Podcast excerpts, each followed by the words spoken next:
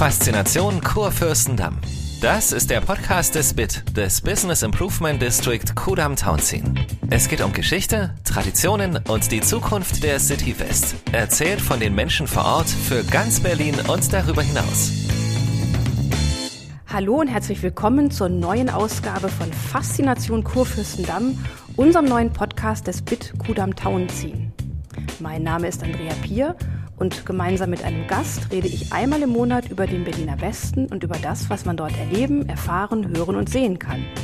Es geht also um spannende Geschichten von Menschen, Orten, Unternehmen und Institutionen.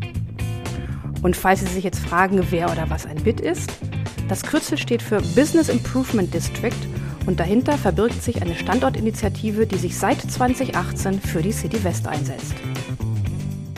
Ja, und in unserer zwölften Ausgabe des Podcasts blicken wir auf das 50-jährige Bestehen des Hardrock Cafés. Gemeinsam mit der General Managerin in Berlin, Christina Lange, sprechen wir über die Gründung des ersten Hardrock Cafés und die Einzigartigkeiten dieses musikalischen Ortes und hören uns auch die ein oder andere Geschichte an.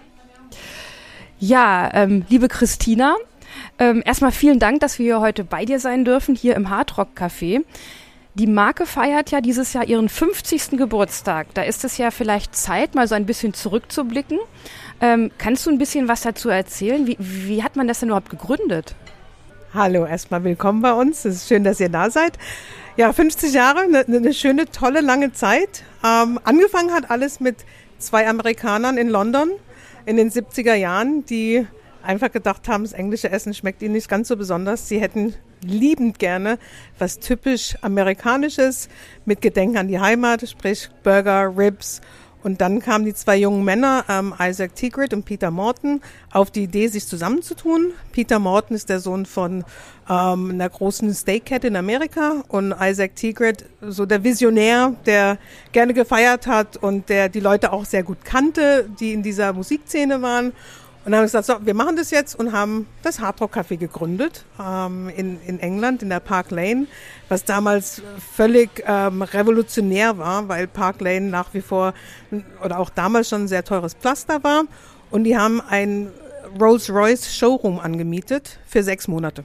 Das war der Start dieser Kette und vom Hardrock Café und haben dann gesagt, okay, wir machen es aber noch ganz anders. Nicht nur, dass wir amerikanisches Essen hier machen in einem Ort, wo eigentlich sonst nur die Reichen und die Schönen verkehren, sondern wir machen auch ein Restaurant, wo sich alle Klassen treffen können. Also sprich, uns ist es völlig egal, ob du ein Banker bist oder ob du ein Postbote bist oder ein Bäcker. Bei uns sind alle willkommen. Jeder darf rein.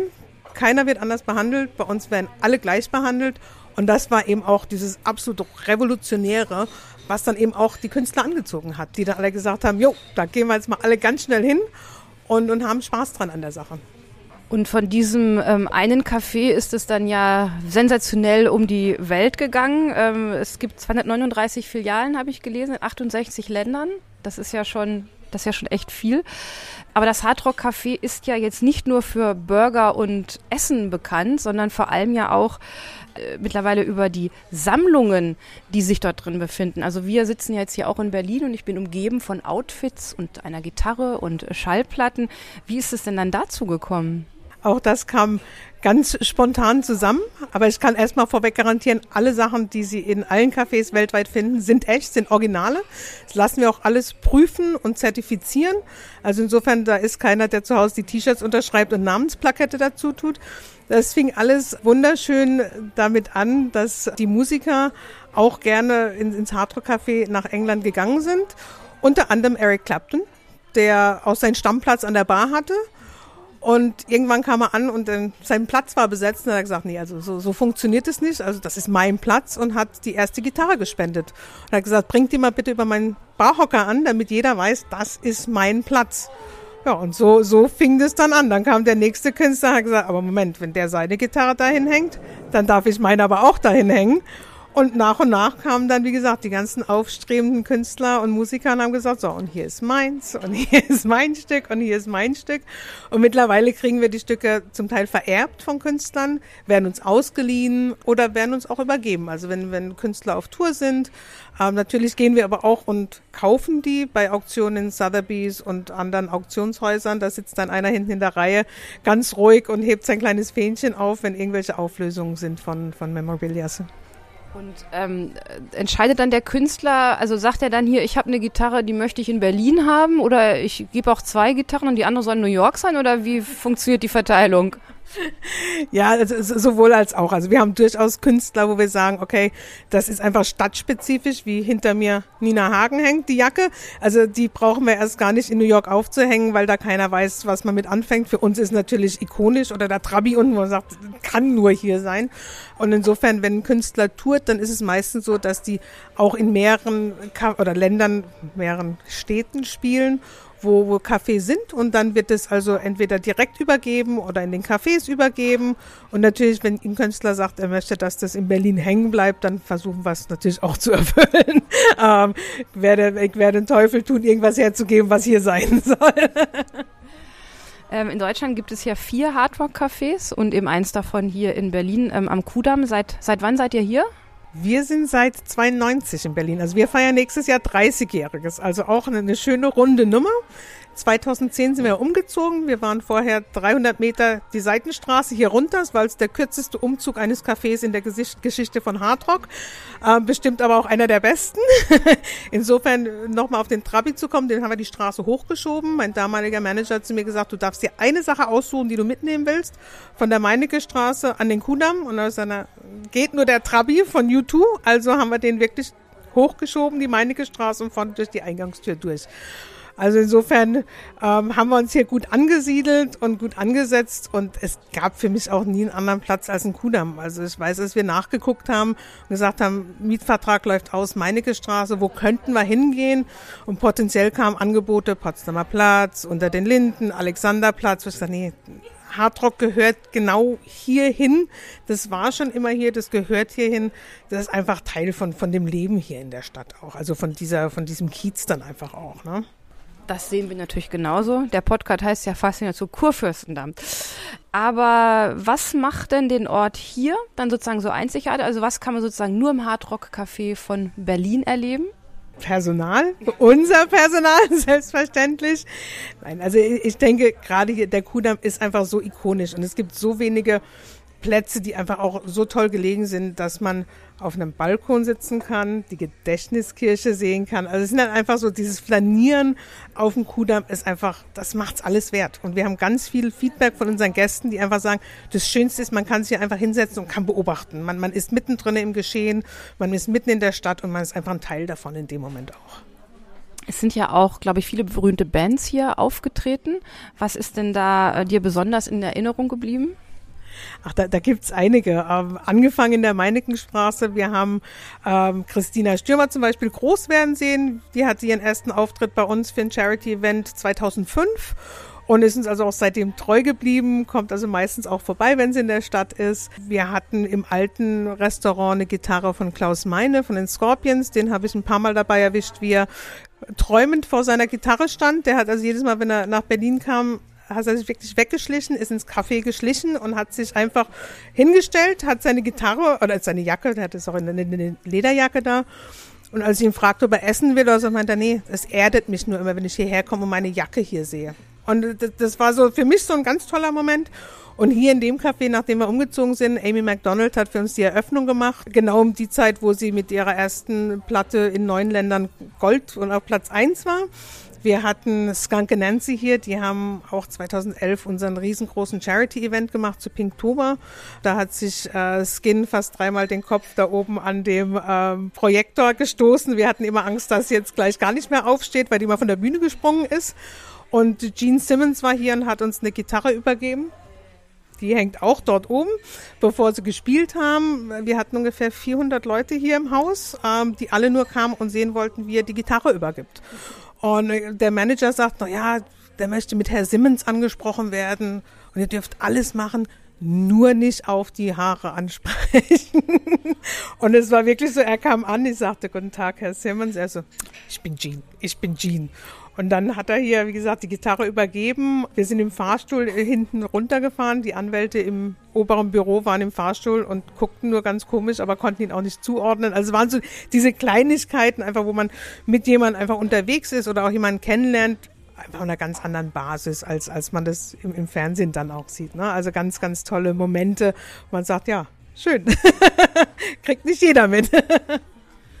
Xenia, du bist ja seit 2004 General Managerin vom Hard Rock Café und man merkt ja schon beim Erzählen, dass du nach wie vor voller Begeisterung bist für diesen Job. Ähm, wenn wir mal Corona kurz ausblenden, wie sieht denn so ein normaler Arbeitsalltag für dich aus? Also ein ganz normaler Alltag, den gibt's eigentlich gar nicht. Und das ist einfach auch das, was daran so tollen Spaß macht und so anders ist. Also jeder Tag ist neu, jeder Tag ist ja, ein, ein völlig neues, unbeschriebenes Blatt Papier. Also ich komme morgens rein, habe zu Hause schon meine E-Mails einmal durchgecheckt, damit ich weiß, was mich erwartet, wenn ich hier bin. Dann wird ein Rundgang gemacht mit meinem Haustechniker und mit ähm, der Putztruppe, damit wir einfach alles abchecken können, dass alles so ist, wie es sein soll. Das gleiche mache ich dann mit dem Küchenchef. Dann gehen wir einmal durch die Küche und äh, dann werden auch ein paar Löffel mal reingeschwungen ins Essen, damit wir auch wissen, was wir servieren und dass es auch alles den Standards entspricht, wie die sein sollten. Kurze Telefonate mit, mit England an der Tagesordnung, wo eben die Zahlen abgeglichen werden, die Marketingpläne abgeglichen werden oder auch Neuregelungen, äh, neue Promotions, die kommen. Und dann, wenn wir das Restaurant an, aufmachen, ist es hands-on. Also da ist es egal, ob General Manager, ob Sales Manager, ob Küchenchef oder Kellner, wir ziehen alle an einem Strang. Und da, wo Not am Mann ist, ist man dann auch. Ne? Und wenn das in der Spüle ist, dann stehe ich auch gerne in der Spüle auf dem Samstagnachmittag, weil ich weiß, da helfe ich besser, als wenn ich am Grill stehe. Bei anderen Managern ist es umgekehrt, aber das überlasse ich dann doch eher den Profis. Aber ja, es ist einfach, es ist allround. Ne? Und, und damit wird es einfach nicht langweilig. Es gibt jeden Tag, wie gesagt, unbeschriebenes Blatt Papier. Man fängt jeden Tag neu an und das Team ist einfach wunderbar. Und ich weiß, viele Leute sagen das immer wieder, aber bei uns ist wirklich so, wir sind eine große Familie. Und ich habe Mitarbeiter, die seit Tag eins dabei sind, viele Mitarbeiter, die seit um die 20 Jahren genauso lange wie ich mit dabei sind. Und dann wird man einfach auch zur Familie. Und das macht es, glaube ich, auch aus, dass man einfach weiß, okay, hab, mir fehlen zwar drei, drei Leute heute, aber ich habe A, B und C, die ich noch in der Rückhand habe, die ich dazu zählen kann. Und ich stelle mir selber dort und dorthin und dann funktioniert es einfach. Also, und wie gesagt, das macht's aus. Sehr schön. Es gibt ja auch eine Stiftung, also die Hard Rock Heals Foundation. Was für Projekte werden da unterstützt? Das sind diverse Projekte, die, die wir damit unterstützen. Zum einen zum Beispiel die, die Freddie Mercury Trust Fund, ähm, wenn es um die Bekämpfung von AIDS geht oder HIV. Zum Teil unterstützen wir lokale Pro, ähm, Projekte, was bei uns die Björn Schulz Stiftung ist, die, die wir immer wieder sehr gerne unterstützen, wenn wir unseren Pinsammler-Event hier einmal im Jahr haben. Da werden dann alle Spenden und alle Auktionspreise und Gelder, die wir eingenommen haben, dorthin gestiftet.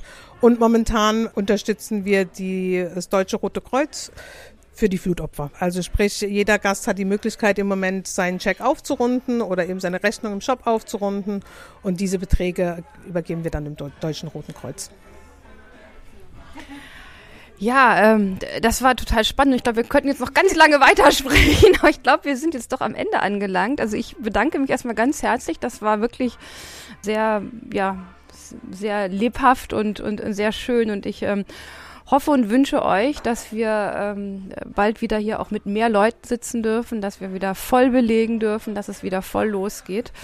Und ähm, ja, vielen Dank für das tolle Gespräch. Gerne, immer wieder. Ja, liebe Zuhörerinnen und Zuhörer, ich kann nur allen empfehlen, einmal hier zum Hardrock Café zu kommen, um hier zu essen und zu trinken und vielleicht treffen Sie dann auch auf Christina Lange und können sich genauso gut unterhalten wie ich. Ja, liebe Zuhörerinnen und Zuhörer, und wenn es Ihnen gefallen hat, dann abonnieren Sie uns und schalten Sie gerne in einem Monat wieder ein. Bis dahin verabschiede ich mich für heute und bis zum nächsten Mal in der City West.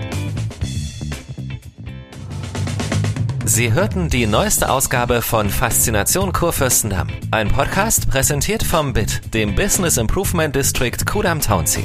Kommenden Monat geht es weiter mit neuem Gast, neuem Ort und einer neuen Geschichte. Sie wollen keine Folge verpassen? Dann klicken Sie hier und abonnieren Sie uns. Faszination Kurfürstendamm gibt's überall dort, wo es Podcasts gibt. Bei Spotify, Apple Podcast, Google Podcast und auf unserer Website unter bit-kudam-townziehen.de slash kudam.